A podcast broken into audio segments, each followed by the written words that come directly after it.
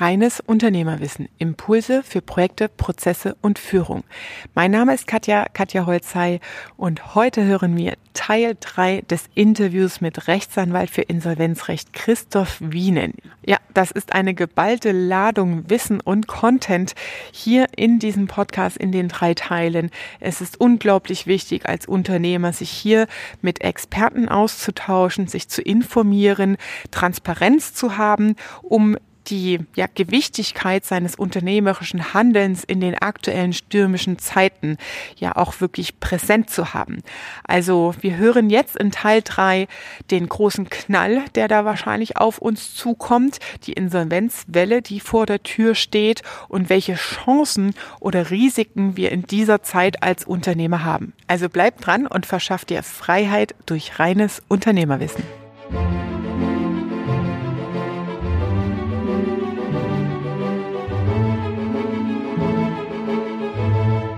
Welche Chancen habe ich denn ähm, als Unternehmer, weil Sie gerade gesagt haben, es gibt Chancen und Risiken in der Insolvenz oder ja, Themen, die abzuwickeln sind. Welche Chancen habe ich denn, wenn ich sage, okay, ähm, es wird alles ein bisschen eng und ich sollte mich da mal mit einem Insolvenzrechtsanwalt auseinandersetzen. Wie kann ich denn heilen oder was, was kann, kann ich Positives daraus für mich gewinnen, wenn ich mich ja, dem gut. Thema widme? Also, was halt positiv heißt ja, dass ich zumindest auch erstmal eigentlich erkennen muss oder hoffentlich erkenne, warum ich in diese Situation gekommen bin und welche Handlungsoptionen ich überhaupt habe. Mhm. Um dann zu gucken, kann man daraus vielleicht auch ein Sanierungskonzept äh, äh basteln, sage ich mhm. jetzt mal. Ja? Ähm, das heißt, ähm, die ganz wesentliche Entscheidung, die hat natürlich oft, äh, oder die, die Beurteilung kann natürlich ganz oft der, der Geschäftsinhaber oder der Unternehmer selbst, weil der kennt sein Geschäftsmodell am besten. Ja? Der kann das äh, beurteilen, hm. das kann der Berater in den seltensten Fällen. Ja?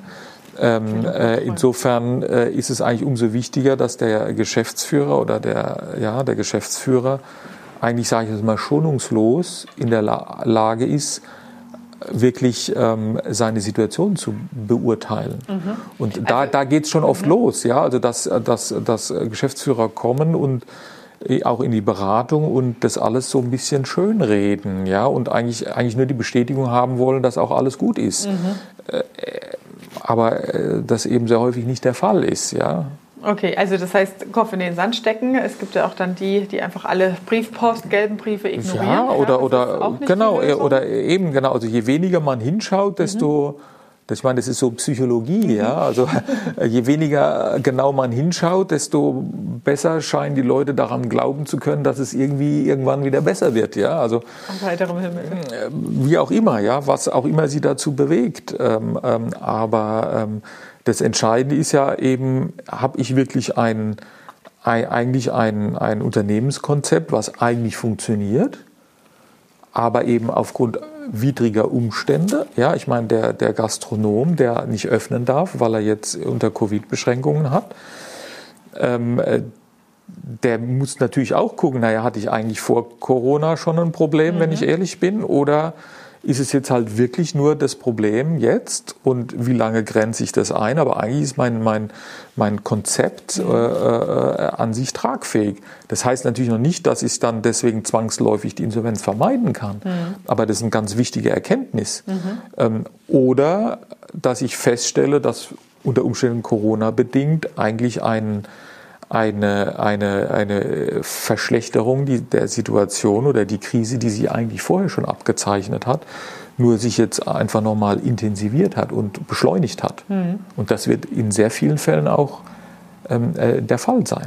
Mhm. Ja. Okay, das heißt, Schritt 1 ist dann erstmal Transparenz zu bekommen über eine subjektive Einschätzung des einzelnen Geschäftsführers hin zu einer objektiven Einschätzung durch einen externen Insolvenzrechtsanwalt oder Berater? Das ist eine Kombination ja? von allem, mhm. ja, weil man kann ja immer nur die Zahlen beurteilen. Wenn der, wenn der äh, Geschäftsführer zu mir sagt, er, ich habe, schauen Sie her, ich habe einen Liquiditätsplan gemacht und ich dann frage, wie er den gemacht hat und er sagt, na ja, die die kommen immer, die sind immer zu 100 Prozent gekommen dann muss ich damit auch erstmal arbeiten. Mhm. Ja, ich kann natürlich nachfragen und sagen, sind Sie sicher jetzt? Warum? Was macht Sie so sicher, dass jetzt auch vielleicht sind Ihre Kunden auch betroffen mhm. von der derzeitigen Situation? Mhm. Müsste man nicht jetzt einen Abschlag vornehmen, hm. richtigerweise oder oder oder ja? Aber ähm, letztendlich gilt es da natürlich auch den Unternehmer, die richtigen Fragen zu stellen und auch anzuleiten, äh, kritisch äh, drüber nachzudenken. Nur dann mhm. macht es auch Sinn. Mhm. Ja? Okay, das heißt, ähm, man macht erstmal das Beratungsgespräch, hinterfragt die Themen und dann würde der Antrag gemeinsam gestellt werden. Genau, genau. der kann gemeinsam gestellt werden, der kann äh, äh, offiziell nur von der Firma gestellt werden. Man, man bleibt da im Hintergrund. Das ist alles, alles möglich. Mhm. Ja. Kann man denn den Insolvenzrechtsprozess juristisch betrachtet für eine GmbH in grob drei Phasen oder Schritten ähm, definieren. Was kommt dann da so auf mich zu? Mit wie vielen Jahren oder Monaten muss ich da rechnen? Wie also, lange also muss ich mich mit Man, dem man unterscheidet im Prinzip die, die Phase bis zur Insolvenzantragstellung, also die vorinsolventliche Phase, dann die Insolvenzantragsphase, weil ich stelle heute einen Antrag, dann muss ja das Gericht erstmal, worüber entscheidet das Gericht bei so einem Insolvenzantrag? Der Insolvenzantrag besagt ja, dass der, die GmbH sagt, hallo, bei uns liegt ein Insolvenzgrund vor. Und ähm, deswegen stellen wir einen Insolvenzantrag. So, das Gericht beauftragt dann im Regelfall einen Sachverständigen zur Prüfung mhm. ähm, der Vermögensverhältnisse und auch, ob genügend Masse da ist, um ein Insolvenzverfahren überhaupt durchführen zu können. Was heißt genügend Masse? Genügend Schulden? Vermögen, nee, genügend, genügend Vermögen? Vermögenswerte, mhm. weil auch der Vaterstaat als Gericht natürlich nur tätig wird, wenn die Kosten des Verfahrens gedeckt sind. Okay, das heißt, wenn ich das heißt, keine Anlagen und Maschinen habe, im Dienstleistungsbereich sind und nur Personalkosten, was wie, ich würde es gar nicht so, so, so, so detailliert beschreiben, aber es gibt durchaus äh, Situationen, warum auch immer, wo gar keine Masse da ist, wo auch keine Forderungen mehr zu realisieren sind. Ne? Das ist sehr häufig natürlich in den Fällen, wo äh, auch viel zu spät vielleicht eine Insolvenzantragstellung mhm. erst erfolgt ist und wo auch diese Insolvenz verspätete oder zu späte Insolvenzantragstellung auch nicht dazu führt, ähm, dass der äh, äh, Geschäftsführer zivilrechtlich in Haftung genommen werden kann von einem späteren Insolvenzverfahren, weil der auch schon kein Vermögen mehr hat. Ja? Mhm. Das heißt also, die Möglichkeiten, da irgendwie Ansprüche zu, zu äh, realisieren, die, die, die bestehen faktisch nicht mehr. Mhm. Und wenn dann eben der Gutachter zu dem Ergebnis kommt und das Gericht auch die, den Vorschlag des Gutachters äh, äh, nachvollziehen und für richtig hält, kann es passieren, dass er sagt, okay, es gibt keine Masse, mhm. aber ein Insolvenzverfahren kostet, da gibt es Mindestvergütungssätze und Gerichtskostensätze, kostet so und so viel tausend Euro. Die gibt es nicht, die sind auch nicht realisierbar dann ist dann das Verfahren zu Ende. Das heißt, das Insolvenzverfahren wird mangels Masse, so sagt man das immer, gar nicht erst eröffnet. Okay, und was bringt, aber ich bin formal juristisch aus der Haftung raus, weil ja, ich den aus, aus, der, aus der Haftung raus kann man nicht sagen. Also es steht dann erstmal nur fest, es wurde ein Insolvenzverfahren beantragt mhm. und das Insolvenzverfahren wurde eben nicht eröffnet, mangels Masse. So.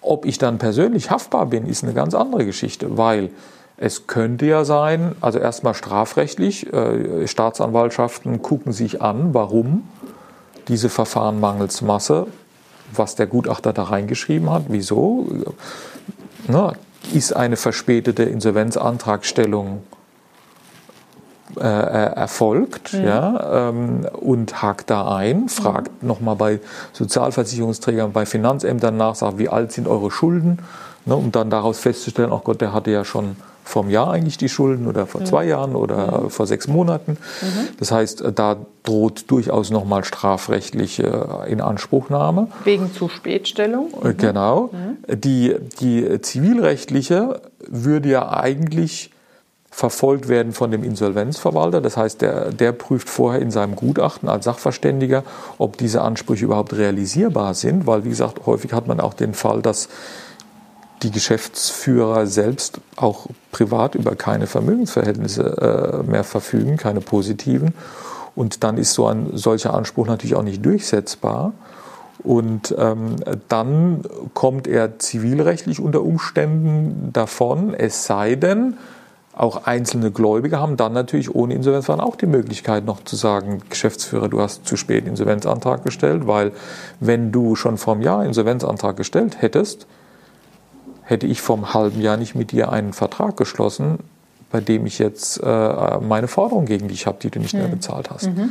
Weil diese rechtzeitige Insolvenzantragstellung ist ja im Wesentlichen auch eine Schutzfunktion der Mitbewerber, der Gläubiger, noch mit einem dass sie eben nicht mehr in die Gefahr kommen, mit einem Unternehmen äh, Verträge zu machen, das eigentlich insolvent ist. Also, mhm. Ne, und das ist ja die, die, die ganz wesentliche Funktion dieser Insolvenzantragspflicht, dass diese mhm. Unternehmen zwangsweise aus dem Markt genommen werden, weil sie sonst andere schaden. Mhm. Okay. Das ist das Thema mit den faulen Äpfeln in den Korb legen genau. im unternehmerischen Sinne. Mhm. Ähm, das heißt, wenn nichts da ist, dann habe ich kein Insolvenzverfahren habe im besten Fall, wenn es nicht zu lange alte Forderungen gibt, auch kein strafrechtliche Verfahren und privatwirtschaftlich, wenn da nichts zu holen ist. Ich meine, da gibt's, äh, ich glaube, das wird auch zu weit führen, weil, weil oft ist es natürlich so, dass auch Geschäftsführer oder Gesellschafter natürlich auch privat Sicherheiten gegeben haben und und und. Ja, mhm. also ähm, was ja auch viele Unternehmer machen, wenn sie an ihr Produkt, an ihre Firma glauben, dann geben sie auch eigenes Geld rein oder besichern Ansprüche, geben Bürgschaften mhm. äh, etc. Ne? Also das heißt jetzt nicht, dass dann hurra alles ist in Ordnung, sondern da gibt es eigentlich, ähm, also auch wenn ein Insolvenzverfahren mangels Masse nicht eröffnet wird, kann das im Ergebnis natürlich schon trotzdem den, den Ruin sozusagen äh, des Geschäftsführers oder der Gesellschafter bedeuten, weil mhm. einfach äh, vorher schon Mittel aufgebraucht wurden, die in die Firma nichts noch reingestellt sind, einfach nichts mhm. mehr da ist. Und genau. dann mache ich einfach eine Liquidation, Geschäftsaufgabe. Ja, das ist eigentlich, also, also da ist, wenn, da, da, muss man auch unterscheiden. Also wenn wirklich kein Euro da ist, dann wird die Gesellschaft gelöscht, weil dann gibt es nichts zu liquidieren. Dann mhm. ist ja das Vermögen. Es gibt, da hat sogar ein Gutachter festgestellt vom Insolvenzgericht, Masse null ja, dann gibt es nichts mehr zu liquidieren. Was anderes wäre, wenn man sagt, naja, da sind noch 10.000 Euro übrig, aber das Insolvenzverfahren würde 20.000 kosten. Es gibt auch, auch eine Abweisung mangels Masse, dann würde das ähm, Handelsregister wahrscheinlich auf den betreffenden Geschäftsführer äh, zugehen, sagen, okay, das ist jetzt Masse, ist jetzt Abwicklung, aber äh, das Insolvenzverfahren ist nicht eröffnet worden, mangels Masse. Aber der Gutachter hatte gesagt, das sind 10.000 Euro Ansprüche. Jetzt bitte liquidier mal. Hm. Ja. Okay, das geht übers Handelsgericht dann. Handels, äh, genau, genau, weil mhm. das ist ja dann äh, die, das Handelsregister ist dann das, der, der Teil des Gerichts, der dann dafür zuständig ist, dass dann eben diese Firma dann auch mal aus dem Handelsregister gelöscht wird. Ja. Okay, das heißt, es geht eigentlich dann bei so einem Insolvenzverfahren erstmal darum, kranke Unternehmen rauszunehmen aus dem Wirtschaftskreislauf, um den Schaden weiterer Unternehmen ähm, zu vermeiden, ähm, hat aber keine Rieseninsolvenzverfahrenskonsequenzen, wenn es mangels Masse abgelehnt würde. Dann wäre ja, das, ja relativ Das wäre mir jetzt zu, zu wenig differenziert. Ja? Also äh, so kann man es aus meiner Sicht nicht sagen. Man muss ja. einfach sagen, es gibt, man muss immer äh, einfach sehr trennen. Es ist einfach sehr vielschichtig, ja. Und es ist, sind viele Dinge, die einfach parallel laufen, von der eigenen Haftung, von den eigenen Haftungsgefahren, strafrechtlich, zivilrechtliche Haftung bis zur reinen Abwicklung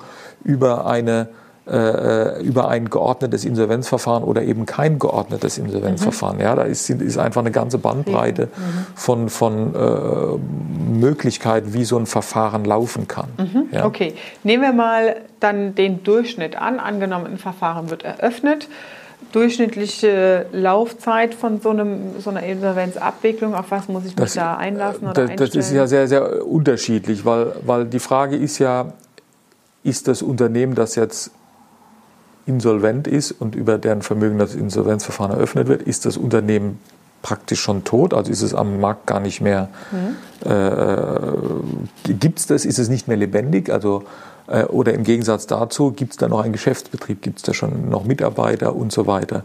Das heißt, da würde man ja erstmal, wenn auch ein Geschäftsbetrieb da ist, würde man versuchen, zum Zeitpunkt der Insolvenzeröffnung und das ist ja das, was eben auch ein, ein Sinn und Zweck eines Insolvenzverfahrens ist, könnte man ja diesen Geschäftsbetrieb veräußern.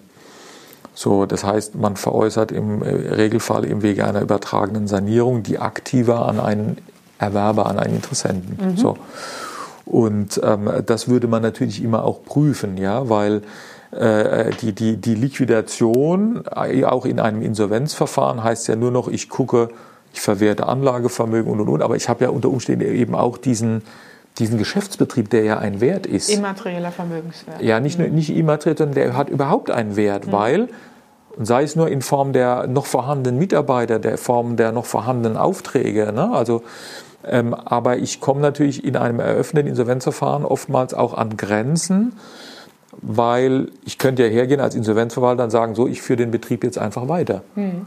Das wird aber nicht lange gut gehen, weil wer will schon mit einem insolventen Unternehmen, Unternehmen Geschäfte weiter machen. Geschäfte mhm. machen? Das heißt, ich muss eigentlich, so eigentlich gucken, dass ich möglichst schnell einen Erwerber finde, dem es die Aktiva verkaufe, was den Charme hat, der übernimmt im Regelfall auch die Arbeitnehmer, das heißt Arbeitsplätze bleiben erhalten. Die, die, die Geschäftsidee wird sozusagen weitergeführt und natürlich zugunsten der Gläubiger hat es auch einen riesen Vorteil, weil ich vermeide diese ganzen Abwicklungskosten. Mhm. Wenn ich jetzt einen Betrieb einstellen müsste und müsste allen Mitarbeitern kündigen, äh, dann entstehen ja Wahnsinnsauslaufkosten mhm. und die zehren die vorhandene Masse, die, die wenige, die geringe, die ich habe, im Zweifel auf. Okay, dann kommen wir zu den Chancen in der Krise. Das heißt, ähm, wenn ich Investor bin oder über genug Masse und Wachstumspotenziale verfüge und sage, hey, Krisen sind für die, die Geld haben, äh, beste Zeit zum Einkaufen, dann habe ich ja genau diese Chance als Unternehmer, ähm, bleiben wir mal im Gastronomiebereich. Man will was gründen, hat ein innovatives Konzept und sagt, ich möchte jetzt fünf Filialen im Großraum Frankfurt am Main beispielsweise aufbauen mit diesem Konzept und hole mir Gastronomiebetriebe rein, die halt die Infrastruktur haben, Wasseranschlüsse, Bar, Theken, was man da alles so braucht ähm, und kaufe mir dadurch ähm, günstig eine Infrastruktur ein. Ähm, an wen muss ich mich da wenden oder wie komme ich denn an so jemanden, der dann sagt, hier, da ist vielleicht was günstig zu also, veräußern? Ähm, ja, also im, im, Regelfall kommt es halt immer sehr, sehr drauf an. Ja, also äh, je nach Größe des Insolvenzverfahrens, inwieweit es auch eine regionale oder eine überregionale Bedeutung hat, ähm, äh, agiert der Insolvenzverwalter natürlich auch anders. Ja, also bei, bei einem einzelnen Kneipe oder Restaurant wird ein Insolvenzverwalter nicht die Möglichkeit haben, einen Dienstleister zu beauftragen, sagen, such mir jetzt mal einen Investor, der hier mhm. diese Bar äh, kaufen möchte. So. Ähm, habe ich äh, natürlich ein Unternehmen mit speziellem Know-how, äh, ne, dann, dann, bin ich ja auch marktbekannt. Das mhm. heißt, es gibt ja auch Lieferanten, die haben das mitbekommen. Es gibt Mitbewerber, die das mitbekommen haben. Also mhm. es gibt schon, wenn man als Unternehmer selbst wach durch sein Marktumfeld geht, äh, sieht man, wen es trifft. Man kann vielleicht sogar auch, weil man vielleicht mit denselben Problemen oder ähnlichen Problemen kämpft, ja, marktbezogen äh, oder nähere Umstände weiß, hat man ja gewisse Marktkenntnis kann da schon äh, eigentlich schauen, kann direkt auf den Insolvenzverwalter zugehen. Das passiert sehr häufig. Sehr häufig kommen die Interessenten aber aus dem Dunstkreis der vorhandenen Geschäftsführer oder Gesellschafter, weil die einfach das Unternehmen kennen mhm. und hoffentlich auch erkannt haben, was sie für einen Fehler gemacht haben und das jetzt besser machen können oder glauben besser zu machen. Ähm, aber je größer die Unternehmen sind, desto äh, höher ist die Wahrscheinlichkeit, dass auch selbst der Insolvenzverwalter schon im Antragsverfahren vorher also wo sich das anbahnt, die Entscheidung, wird das Verfahren eröffnet oder nicht, äh, schon einen Investorenprozess aufsetzt und sagt, äh, ich suche mir einen Dienstleister, der mir jetzt äh, sucht, ich habe hier diese Firma im Markt anbietet. Mhm. Und das heißt, umgekehrt muss natürlich, wer auf der Suche ist, sich an solche Dienstleister wenden, die es sicherlich gibt. Unter was für einem Begriff findet man die? Ach, das ist immer so ein bisschen schwierig. Ja. Da, ja, also ob jetzt Investoren oder Kauf aus Insolvenz, äh, da stößt man dann sehr schnell äh, bei der Suche auf äh, seriöse und sicherlich auch unseriöse Vermittler mhm. ähm, äh, etc., wie in mhm. jedem Geschäftsbereich. Und Insolvenzanwalt ähm, oder Insolvenzberater, wäre das auch eine Quelle, wenn ich sage, hey, ich äh, suche jetzt da ähm, nach Investitionsmöglichkeiten in dem oder dem Spektrum. Können ja auch Kosmetikstudios, Fitnessstudios sind ja einige. Also, also ich kenne ich kenne das so, dass wenn ich jetzt in einem Verfahren bin als Insolvenzverwalter, dass ich dann schon Mails kriege, aber schon von spezialisierten Dienstleistern, die, mhm. die dann aus den Veröffentlichungen des Insolvenzverfahrens erkennt, erkannt haben, oh, da ist zum Beispiel ein Maschinenbauunternehmen mhm. oder ein äh, was auch immer Unternehmen äh, das könnte interessant sein für Kunden von uns und dann schreiben die mich gezielt an und sagen, hallo, grundsätzlich äh, ne, ähm, hätten wir vielleicht Interesse, könnten wir mal äh, äh, miteinander telefonieren oder sprechen, um was für ein Unternehmen handelt es sich da, was na, ne, Informationsbeschaffung ähm, mhm. und dann muss man halt schauen, inwieweit man da als äh, äh vorläufiger Insolvenzverwalter dann äh, da schon die, die Bahnen, das in die richtige Bahnen lenkt. Mhm. Das heißt, ähm, als Marktteilnehmer, als einfacher Unternehmer könnte ich quasi auch im Register gucken. Also das eine ist ja das Handelsregister, wo veröffentlicht wird, da hat jetzt eine GmbH neu aufgemacht, neue Registerrolle. Ja Handelsregisterblatt, was dann öffentlich äh, bekannt gemacht wird. Und das Gleiche gilt quasi bei Insolvenzverfahren. Die werden dann öffentlich. Es gibt die ähm, Insolvenzbekanntmachungen.de, ähm, da werden zumindest Beschlüsse verfahrensbegleitend veröffentlicht. Ähm, es wird, werden ja teilweise auch in den Zeitungen äh, mhm. Äh, solche Sachen äh, veröffentlicht. Und ich meine, ab einer gewissen Größe geht es ja auch durch die Presse. Mhm. Ja, also äh, ne, dann, dann, dann wie auch immer, genau, ja. Also, mein gut, so groß braucht man gar nicht denken, aber ähm, äh, also ich denke, die Möglichkeiten sind vielfältig, wenn man da selbst als potenzieller Investor wach äh, durch sein äh, Gebiet geht, äh, beziehungsweise durch seinen Markt, dann äh, findet man da sicherlich äh, sehr schnell die Möglichkeiten. Mhm. Ja. Das heißt, ähm, ich habe die Chance, meinen Geschäftsbetrieb jetzt insolvenztechnisch abzuwickeln. Mit welchen Einschränkungen muss ich denn rechnen? Also ich, darf ich als Geschäftsführer dann, wenn ich einen Insolvenzantrag gestellt habe, ein halbes Jahr gar nicht tätig werden. Also das, ähm, das kommt letztendlich darauf an. Es gibt äh, Berufsverbote oder äh, nach dem GmbH-Gesetz zum Beispiel äh, dürfen Geschäftsführer, die eben rechtskräftig auch verurteilt wurden wegen Insolvenzstraftaten ähm, äh, in bestimmter Form, die sollen natürlich nicht belohnt werden, dass sie dann gerade die nächste Insolvenz, wie man so schön salopp sagt, an die, äh, oder die nächste GmbH an die Wand fahren. Ja? Mhm. Das heißt, da gibt es dann äh, Beschäftigungsverbote. Das setzt aber oft voraus, dass eben halt auch ein Ermittlungsverfahren und eine strafrechtliche Verurteilung im Regelfall erfolgt. Und ähm, das heißt, das kann schon dann dazu führen, dass man möglicherweise für eine bestimmte Zeit äh, nicht Geschäftsführer einer GmbH mehr werden darf. Das sind dann vielleicht auch die Firmen, die dann, wo dann die Ehefrau quasi äh, der Geschäftsführer ist. Ähm, was ja, was ja durchaus legitim ist mhm. unter Umständen, wenn die, die, die, Ehefrau dann auch die Geschäfte führt. Ja. ja. Okay. Ähm, gut, mit was muss ich noch rechnen? Im besten Fall, ich wickel das Ding ab, ähm, gucke, dass ich ein halbes Jahr da die Papiere und Unterlagen und das Verfahren begleite. Also Sie und, meinen jetzt die Zeitdauer. Also die, die mhm. Zeitdauer ist immer ganz schwierig, weil das hängt wirklich davon ab, wie, wie ähm, groß dieses Verfahren ist mhm. ja, und welche Ansprüche zu realisieren sind. Es gibt Verfahren, die dauern zehn Jahre. Es gibt mhm. Verfahren, die sind nach zwei Jahren beendet. Das mhm. Äh, kommt einfach darauf an, welche Ansprüche muss der Insolvenzverwalter realisieren.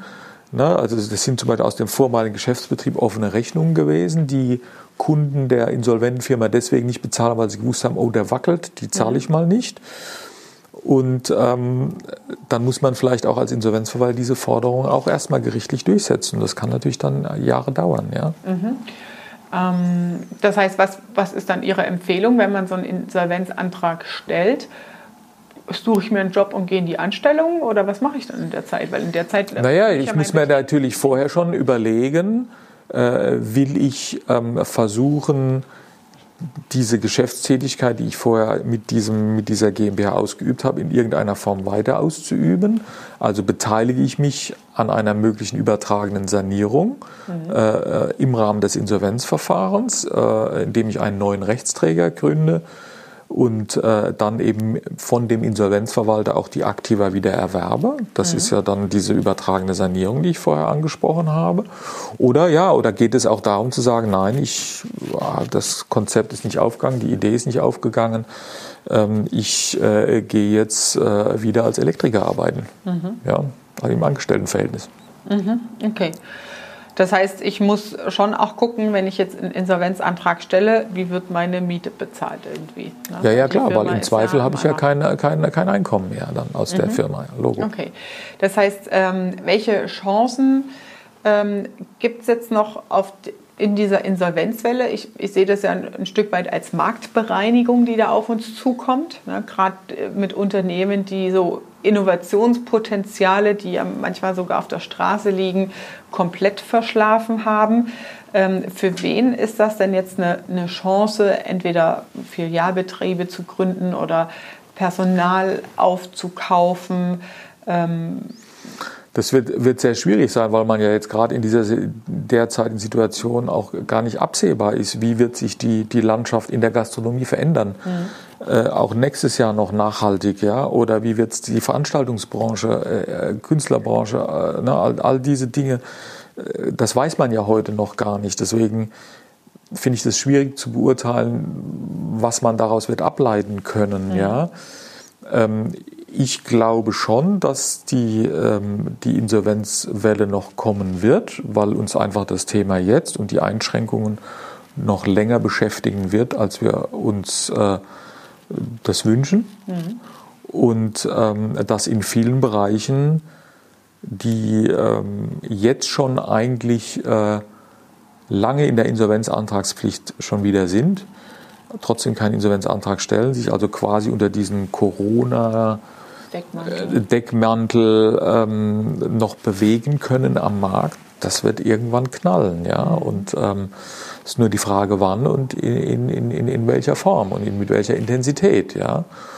Und natürlich wird es Chancen geben. Chance ist immer, also Chance ist immer, Marktbereinigung heißt ja, Mitbewerber werden dadurch profitieren davon. Ähm, äh, sei es durch äh, Aufträge, die dann eben äh, neu verteilt werden, sei es Arbeitnehmer, die dann neu akquiriert werden können. Klar, das sind natürlich immer auch dann die Chancen für die sonst am Markt bleibenden, vorausgesetzt, die Branche ist in irgendeiner Form auch noch selbst überlebensfähig. Mhm. Ja.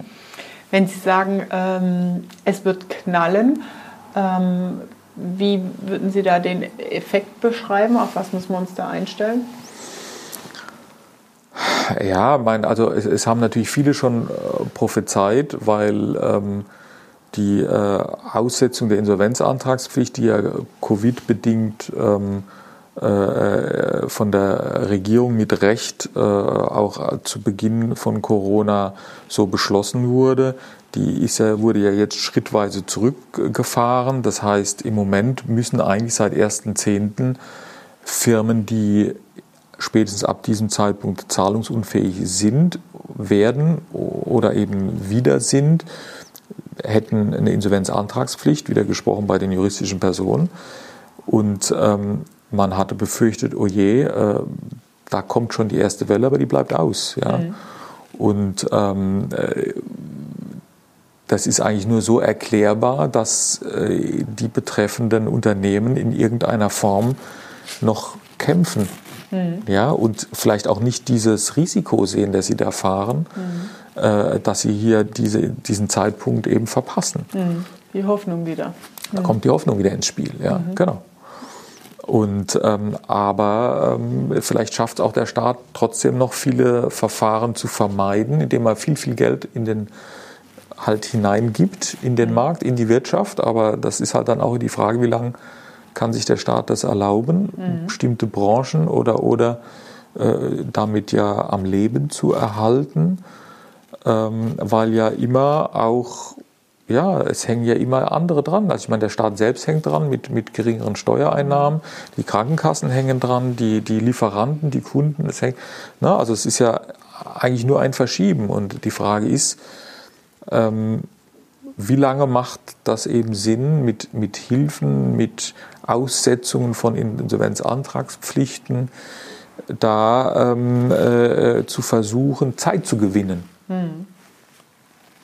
Okay, und deswegen dann auch ein Knall, weil es ist so ein. Irgendwann wird der Punkt kommen, sei es nur, dass man oder die Politik einschätzt, sagt, okay, das geht doch noch länger mit den Einschränkungen und wir können jetzt nicht weiter die Milliarden irgendwie in irgendeiner Form äh, zuschießen oder wollen das auch nicht mehr. Da ist auch nicht mehr die Akzeptanz da, weil natürlich irgendwann ist wirklich die Frage, muss man jeden, äh, jeden Gastronomiebetrieb irgendwie retten? Mhm. Auch wenn er natürlich, wenn es tragisch ist, mhm. auch die, die, die Konsequenzen, die dahinter stehen, auch für die Beteiligten, auch für die Arbeitnehmer, natürlich. Na, also das soll sich jetzt nicht abgehoben und, und äh, na, das ist tragisch für die Beteiligten, aber letztendlich ist die Frage, wie lange man solche Systeme, die eben möglicherweise doch dauerhaft nicht überlebensfähig sind, am Markt hält. Mhm. Wie schütze ich mich denn als Unternehmer? Also wie kann ich denn ähm, testen oder prüfen, wenn ich mich auf ein B2B-Business einlasse, ja, dass ich nicht an so ein man spricht ja da auch manchmal von Zombie-Unternehmen, äh, einlasse und dann äh, ist mein Geld weg und, oder die Leistung kommt nicht mehr. Ja, das ist natürlich schwierig. Man kann natürlich mit denen äh, über Auskunft teilen, ob das Kreditreform, wie auch immer, Auskünfte einholen, wie es da steht mit der Liquidität. Man wird es auch sehr schnell merken, ob die mhm. zeitgerecht und schnell entsprechend zahlen oder eben auch nicht. Ja. Mhm. Man muss sich auch da einfach informieren, mit wem schließe ich Verträge. Mhm. Ja, äh, und das geht natürlich über die Auskunft heim, weil da laufen die Informationen zusammen. Mhm. Und wenn dort schon Negativmerkmale erfasst sind, dann erfahre ich die auch. Mhm. Ja. Also okay. Strich Bonitätsauskünfte etc. Mhm. Aber das alles natürlich zu, in die, den eigenen Prozess zu implementieren und ne, wenn Sie es nicht schon vorher gemacht haben, äh, E-Commerce macht es ja sicherlich, die sehen ja schon anhand, äh, wo der Kunde wohnt. Mhm ob, ob man äh, dort irgendwelche Sachen hinschicken will oder nicht. Ja. Mhm. Ähm, aber äh, klar, andere Unternehmen müssen sich überlegen, ja, für wen arbeite ich und verlange ich eine Vorkasse, solche mhm. Dinge, um mein Risiko abzufedern. Mhm. Okay. Gut, ganz lieben Dank für das Interview und die Fragen. Ich habe noch eine letzte Frage zum Abschluss. Was haben Sie denn jetzt in den 20 Jahren als überraschendsten Fall mal gehabt, wo Sie gesagt haben, boah, damit hätte ich jetzt gar nicht gerechnet. Da ist jetzt was um die Ecke gekommen, dass sich das mal so löst oder so ergibt, ähm, wo Sie sagen, da ist mal was passiert, das hätte ich so nicht gedacht. Also über, überraschende Fälle sind immer die Fälle, in denen es gelingt, ähm, eine 100%-Quote für die Insolvenzgläubiger zu erreichen. Und ähm, das, das, ist immer erstmal, äh, hört sich ein bisschen paradox an, äh, kann aber funktionieren. Und das waren dann im Regelfall die Fälle, wo die Gesellschafter ihre eigene Haftung unterschätzt haben gegenüber ihrer Gesellschaft, die ja dann vom Insolvenzverwalter geltend gemacht wird. Oh. Das heißt, zerstrittene Gesellschafter, statt sich zu einigen und die Gesellschaft zu liquidieren, hat man gesagt, naja, dann gehen wir halt in die Insolvenz und dann mussten eben auch die Gesellschafter wurden in Anspruch genommen, äh, aus, aus vielerlei Gründen, in vielen Facetten und haben damit dann dazu beigetragen, dass die Gläubiger schadlos waren. Aber unterm Strich hat es die Gläubiger natürlich, äh, die Gesellschafter selbst in dieser Konstellation viel mehr Geld gekostet, als vorher zum rechtzeitigen Zeitpunkt sich zu einigen und äh, ah, selbst Geld nochmal aktiv reinzugehen. Konflikte quasi. Das heißt, mhm. äh, da, da, wird dann das Privatvermögen, die Eigentumswohnung, das private Auto und solche Sachen rangezogen, wenn die in die Pflicht genommen werden. Damit werden Gläubiger bezahlt, die gucken in die Röhre und hätten ihren Konflikt eigentlich früher beseitigen sollen. Genau. Mhm. Also, da, da, also das war ein Fall, die waren halt gar nicht beraten mhm. und ähm, ja, und das hat sich dann im Laufe des Verfahrens herausgestellt. Ja. Und das sind natürlich schon sehr überraschende Dinge. Und ich meine, was immer schön ist aus Sicht des Insolvenzverwalters, ist natürlich, wenn man, wenn man es schafft, und das ist ja auch die Hauptmotivation, einfach einen Geschäftsbetrieb zu erhalten, sprich mit Insolvenzeröffnung einen Geschäftsbetrieb äh, äh, zu verkaufen und damit äh, Arbeitsplätze zu sichern und äh, den, den, den, den Schaden für die Gläubiger damit möglichst gering zu halten und immer auch das bestmögliche Ergebnis für die Gläubiger zu erzielen. Das ist dann schön, ja, weil man dann einfach sieht, okay, es geht weiter, ja. Ähm, äh, das ist die, eigentlich die, die Hauptmotivation, immer zu versuchen, bei einem noch lebendigen Geschäftsbetrieb, den irgendwie in irgendeiner Form mit den äh, Möglichkeiten, die das Insolvenzrecht bietet, eben zu sanieren. Ja. Mhm, okay.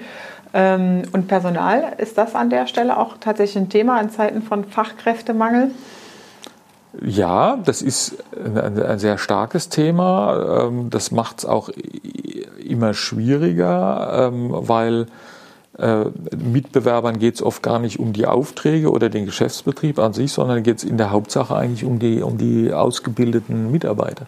Tatsächlich. Die, die zu binden, mhm. um, um sich damit eben auch einen mühsamen äh, Personal, wie auch immer, mhm. zu vielleicht zu oder in der Hoffnung zu ersparen. Okay, das heißt, ähm, Unternehmer, die auf Wachstumskurs sind und sagen, hier, ich brauche, was sind das für Branchen, beispielsweise Steuerfachangestellte sind ja rar gesät ähm, oder Rechtsanwaltsfachangestellte vielleicht auch. Da kauft man dann halt aus der Insolvenzmasse das Personal ab oder übernimmt Ja, man übernimmt Personal. schon den Geschäftsbetrieb, mhm. aber ich meine, man ist ja dann frei, wie man diesen Geschäftsbetrieb dann auch umsetzt. Mhm. Ja, also ob ich jetzt, äh, wenn ich ein Großmetzger bin mit 30 Filialen, wenn ich jetzt einen kleinen Metzger aus der Insolvenz, einen Betrieb mit zwei, zwei Läden übernehme, äh, dann bin ich ja nicht verpflichtet, diese zwei Läden genauso weiterzuführen, sondern ich kann ja auch sagen, okay, die sind nicht rentabel oder nur eine davon ist rentabel, einen mache ich zu, aber die Mitarbeiter, die in dem Laden waren, die, deren eben nicht rentabel gearbeitet, die kann ich trotzdem in meinen anderen Betrieben oder in meinen anderen Filialen gut gebrauchen. Ja, also das heißt, da wird dann halt äh, umstrukturiert. Er hat halt einfach andere Möglichkeiten dann. Ja. Das ist eigentlich auch cool, gerade in Zeiten von Fachkräftemangel, sich dann da die Leute zu holen, weil die laufen schneller. Ich spare mir Einarbeitung. Ja, das, das, ne? das ist natürlich cool, wobei man auch sagen muss, dass natürlich die guten Mitarbeiter, wenn der eigene Arbeitgeber insolvent wird, auch diejenigen sind, die am schnellsten selber weg sind. Mhm. Ja, das heißt also, die, die Suche nach einem Erwerber und nach einer Sanierungsmöglichkeit muss sehr schnell gehen, weil sonst sind die guten Arbeitnehmer selber auch weg. Mhm. Weil die wollen sich dann lieber einen Arbeitgeber selber raussuchen unter Umständen, als dann äh, den Erwerber mhm. zu nehmen erstmal als Arbeitgeber. Mhm. Aber das, das muss nicht so sein, aber das ist schon auch die Gefahr dabei. Mhm. Ja, dass Leistungsträger vorher sagen, nee, und jetzt noch acht Wochen und da weiß man nicht und huh, mhm. dann zu sagen, nee, dann suche ich mir lieber proaktiv eine neue Stelle. Und das ist natürlich im Moment immer, immer relativ einfach, wenn mhm. die Parameter stimmen. Ja. Ihr Tipp zum Abschluss an Unternehmer, die jetzt noch im Geschäft sind, denen es gut geht, worauf sollten die jetzt achten in der jetzigen Zeit?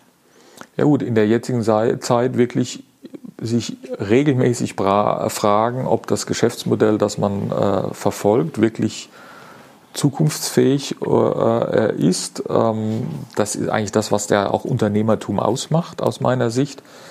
Äh, und natürlich jetzt in der besonderen Situation sehr genau drauf zu schauen, mit wem ich äh, Verträge schließe äh, und wie ich da einfach am Markt agiere. Mhm. Ja.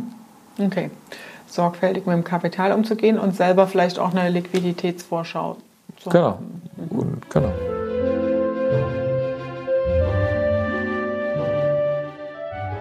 Das war deine Dosis reines Unternehmerwissen. Ja, es waren drei Teile. Und ich freue mich natürlich, wenn du da einiges mitnehmen konntest, die Folge auch teilst mit Unternehmern, die, wo du der Meinung bist, hey, da sollst du mal reinhören, da solltest du dich mal informieren. Ich freue mich auch über deine Fünf-Sterne-Bewertung und sage liebe Grüße und viel Erfolg bei der Umstrukturierung, beim Umsetzen. Liebe Grüße, deine Katja.